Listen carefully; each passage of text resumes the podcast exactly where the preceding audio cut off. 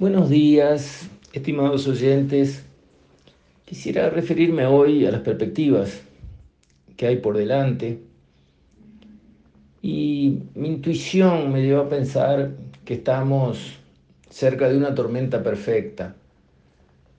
Las crisis son cíclicas, se repiten. Y si uno abre los ojos y se quita encima, digamos, las ideas asumidas, bueno, empieza a resultar claro que se viene una crisis.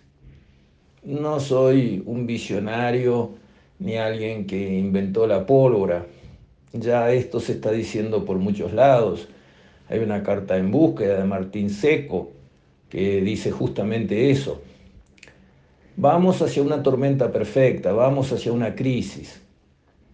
El fundamento, digamos, la base de lo que va a suceder viene de la mano del atraso cambiario que todos sabemos que está muy grave, lo reconoce todo el mundo, hasta los indicadores del Banco Central dicen que el dólar está atrasado en base a los fundamentos que ellos usan para calcularlo.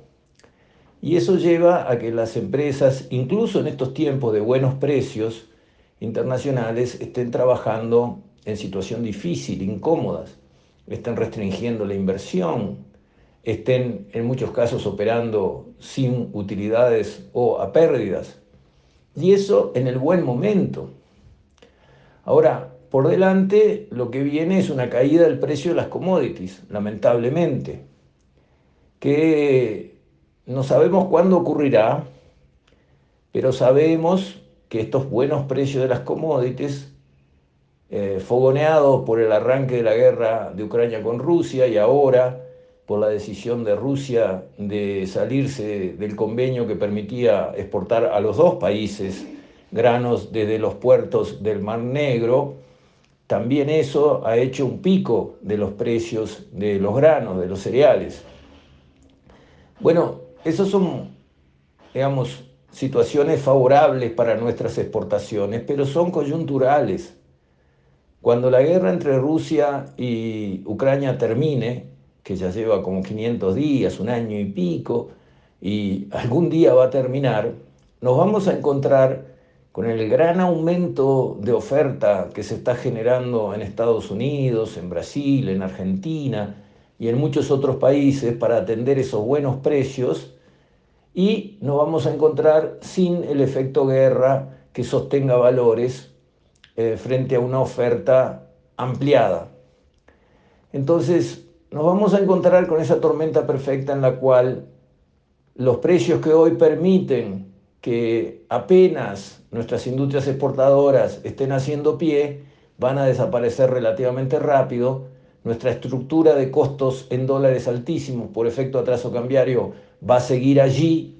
Y entonces nos vamos a encontrar con que las empresas van a tener que empezar a despedir personal, van a empezar los problemas de caja, van a empezar los problemas de las deudas en los bancos y una película que ya vimos muchas veces en una sola generación. Eso se ve venir. El único factor positivo, que es una lección que aprendimos, aprendimos pagando costos muy caros en el pasado, es que gracias a Dios no tenemos ahora un tipo de cambio fijo como tuvimos en el 82 y en el 2002, tipo de cambio fijo que cuando llega el momento en que los gobiernos gastan de más, como le sucede finalmente a todos los gobiernos y según las estadísticas, siempre en los años electorales, cuando llega el momento en que las autoridades no quieren reconocer, porque es humano no reconocer los errores, y se aferran a posiciones defendidas en el pasado, ¿Recuerdan ustedes los marcianos del Goyo Álvarez? ¿Quién va a hablar de devaluación? Son marcianos. A los dos minutos estaba devaluando el país. Bueno, cuando llegue ese momento de un país con costos altos, de un país este, con eh, gasto público expandido que pone más presión al sistema, nos vamos a haber metido en una crisis eh, importante. Es lamentable, pero es así. Entonces creo que cuando uno ve venir un problema, tiene que prepararse para que los daños sean menores. Y uno se puede preparar a nivel persona, a nivel familia, a nivel empresa, y deberíamos prepararnos a nivel país. ¿Cómo? Corrigiendo más temprano que tarde el atraso cambiario, eso nos ayudaría, porque una cosa es entrar a una crisis con las empresas ganando dinero y otra cosa es entrar a una crisis con las empresas perdiendo dinero. Es radicalmente distinta la entrada, el tránsito y la salida de la crisis. Entonces hago un llamado, uno más, para que las autoridades, que tienen todo el poder de mejorar el tipo de cambio, lo pueden hacer perfectamente, tomen cartas en el asunto y se decidan a corregir el atraso cambiario lo más temprano posible para no esperar a que la crisis corrija el atraso cambiario ella sola por las malas, como hizo en el 82, como hizo en el 2002, porque eso cuando se hace, se hace, pero a costos demasiado altos. Con esto, estimados oyentes, me despido. Hasta la próxima, si Dios quiere.